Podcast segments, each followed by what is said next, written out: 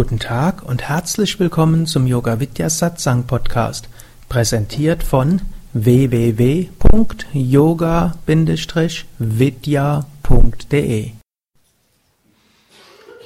Im Yoga singen wir immer wieder Shanti, Shanti, Shanti.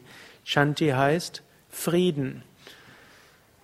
Yoga will uns helfen, friedvoller zu werden, friedvoller mit uns selbst, in uns selbst, friedvoller mit unserer Umwelt umzugehen und auch Friedensgedanken in die ganze Welt zu schicken, um in dieser Welt eine größere Friedenskraft zu schaffen.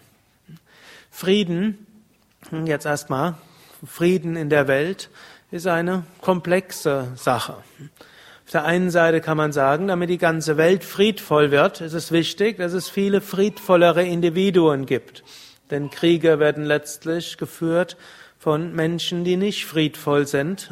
Und wenn alle Menschen auf dieser Welt friedvoller werden, dann wird auch die ganze Welt friedvoller werden. Und so ist wichtig, dass möglichst viele Menschen daran arbeiten, friedvoller zu werden. Ein Beispiel, dass das Same Vishnu gerne gebraucht hat, angenommen, man hat irgendein Tuch und will das aus diesem Tuch, das vielleicht aus hm, Wolle ist, ein goldenes Tuch machen, dann muss man jeden einzelnen Faden austauschen und daraus einen Goldfaden machen und nachher hat man dann ein goldenes Tuch. Das ist ein Aspekt. Und so ist erstmal wichtig, dass man lernt, mit sich selbst im Frieden zu leben. Glücklicherweise muss man aber nicht warten, bis alle Menschen friedvoll leben. Wenn die Grundlage für Weltfrieden wäre, dass alle Menschen friedvoll leben, dann würde wahrscheinlich die Erde mit unseren heutigen Waffen mehrfach ausgelöscht sein, bevor es Frieden gäbe. Es gibt auch noch, gibt auch noch ein anderes Gesetz auf. Amerikanisch heißt das The Hundredth Monkey Law. Das Gesetz des hundertsten Affen. Das beruht darauf, wenn eine gewisse Minderheit, ausreichend große Minderheit etwa, von etwas überzeugt ist, dann überzeugt ist die große Mehrheit. Beruht auf so Versuchen von Affen auf irgendwelchen Inseln im Pazifik, denen hat man Bananen gegeben, die wurden geschält und dann hat man die Bananen in den Sand geworfen.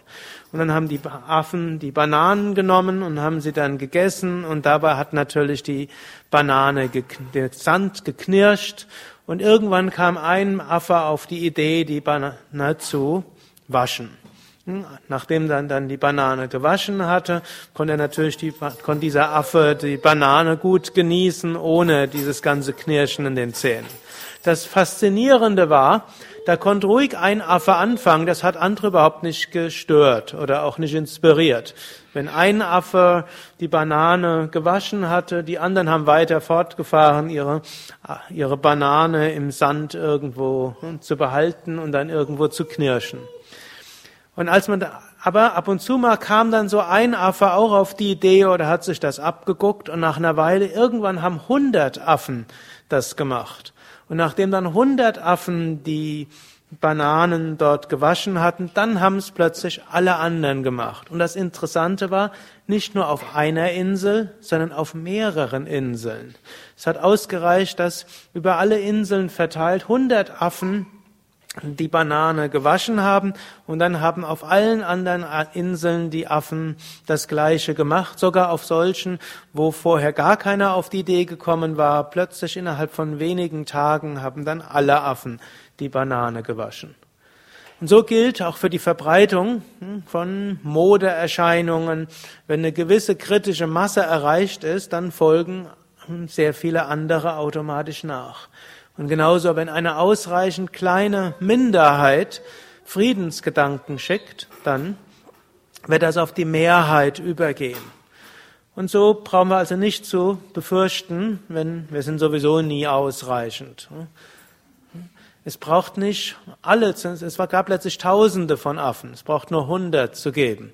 Und so ähnlich, es gibt Milliarden von Menschen, eine ausreichend an, große Anzahl, ich weiß nicht, wie viel das sein müssten, Friedensgedanken hat und friedvolleres Leben führt, wird die Mehrheit auch davon beeinflusst werden. Ein dritter Aspekt. Hm, ein dritter Aspekt ist, beruht fast auf dem zweiten. Das heißt, Friede ist letztlich eine Frage von friedvoller Stimmung, die wir verbreiten, von friedvoller Stimmung. Yogis gehen davon aus, Gedanken sind nicht nur auf der physischen Ebene im Sinne von Hirnaktionspotenziale wirksam und vielleicht ausgedrückt als Worte, Mimik und Gestik und Verhalten, sondern Gedanken an sich sind Kräfte. Das heißt sogar, Gedanken sind die größten Kräfte. Und starke Gedanken schaffen wie große Gedanken Wolken im Universum. Und diese regnen dann als Lichtgedanken. Umgekehrt gibt es auch dunkle Gedankenwolken, wie Gedanken von Hass, der ja in vielen Teilen der Welt leider weiter so verbreitet ist. Und diese Hassgedanken schaffen starke negative Gedankenwolken und dann gibt's irgendwelche Menschheitsverführer und die klinken sich auf diese negative Gedankenwolke ein und dann haben die ein riesiges Charisma und bringen ganze Völker, Nationen ins Unglück und schaffen unglaublich viel hm, ja, Leiden für Menschen. Wenn umgekehrt ausreichend Friedensgedanken geschickt werden, und da gilt auch wieder, das muss nicht eine Mehrheit sein, das kann eine Minderheit sein, wenn die ein ausreichend starkes Friedensenergiefeld aufbauen, dann hat das eine Wirkung auf viele andere. Ein weiterer Gedanke ist auch Frieden mit sich und Frieden in sich. Jetzt viele denken, um friedvoll mit sich friedvoll zu werden, müsste man seinen ganzen Charakter umstrukturieren. Seinen Charakter umstrukturieren ist eine ausgesprochen komplexe und schwierige Sache.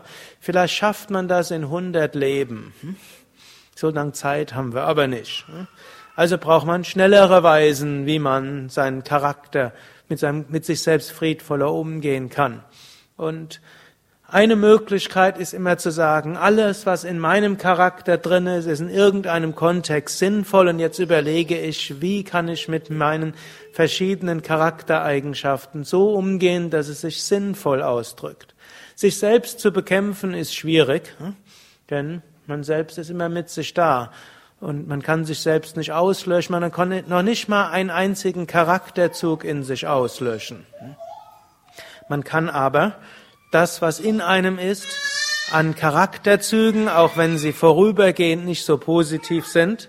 Man kann lernen, damit so umzugehen, dass sich in irgendeinem Kontext positiv entwickeln kann. Gut, man kann natürlich auch bestimmte Charaktereigenschaften oder Neigungen oder Tendenzen sagen, gut, du bist da, du hattest vielleicht mal deine Berechtigung, aber jetzt mache ich das eben nicht. Punkt. Und bei bestimmten reicht das aus. In anderer Hinsicht kann man sagen, du meinst es ganz gut mit mir, aber ne, so ne, kann ich letztlich nicht das tun, was du gerne hättest. Es ist ein weites Gebiet, das ich jetzt nicht in diesen kurzen paar Minuten Vortrag behandeln kann. Aber ein wichtiges ist, sich selbst anzunehmen, wie man ist an, davon auszugehen, was auch immer in einem drin ist, ist in irgendeinem Kontext auch sinnvoll. Man kann lernen, mit sich selbst im Frieden zu leben und dann schauen, wie kann man dort geschickt mit umgehen. Krishna sagt, Yoga Karamasu Shalam, Yoga ist Geschick im Handeln. Und in dieser Interpretation gibt es nicht Gutes und Schlechtes, sondern es gibt geeigneteres und ungeeigneteres. Es gibt geschicktes Handeln oder ungeschicktes Handeln. Und ebenso auch mit den Mitmenschen, die wir haben. Auch wenn wir mit Menschen umgehen, dann ist es nicht eine geeignete Hypothese, der eine ist gut, der andere ist schlecht, also muss die Schlechten eliminieren. Oder Menschen um mich herum haben gute und sehr schlechte Eigenschaften und die schlechten werde ich ihnen schon austreiben. Menschen haben das schon seit Jahrtausenden probiert. Es klappt nicht so ganz. Wir können lernen, mit unseren Mitmenschen geschickt umzugehen, weniger geschickt umzugehen. Natürlich, wenn man eine gewisse Verantwortung hat, wird man auch diese nutzen. Zum Beispiel Eltern werden ihre Kinder davon abhalten, zum Beispiel vom auf einen Balkon zu klettern und mal runter zu springen. Aber ein Kind, das das probiert, ist deshalb noch lange nicht schlecht. Aber es macht eine ungeschickte Handlung und da müssen die Eltern das Kind davon abhalten. Und Ähnlich auch, wenn man in irgendeiner Form ansonsten Verantwortung für Menschen hat. Oder auch wenn man sich engagiert gegen ein offensichtliches Unrecht. Die Menschen, die es begehen, sind auch nicht schlechte Menschen. Sie handeln aus irgendeinem Impuls heraus, der in irgendeiner Hinsicht, in irgendeinem Kontext mal sinnvoll war. Wie Mahatma Gandhi gilt es dann auch, mal gegen ein Unrecht aufzustehen und Widerstand dagegen zu machen. Aber eben nicht mit Hass, sondern mit Verständnis und mit Mitgefühl. Auf die all diesen Ebenen können wir Frieden verbreiten. Mindestens können wir einen kleinen Anteil leisten und hoffen, dass der sich sammelt mit vielen anderen Menschen, die auch friedvoll umgehen wollen, friedvoll denken, friedvoll handeln. Und das kann dazu beitragen, dass die ganze Welt ein friedvollerer Ort wird. Hariam Tatsat.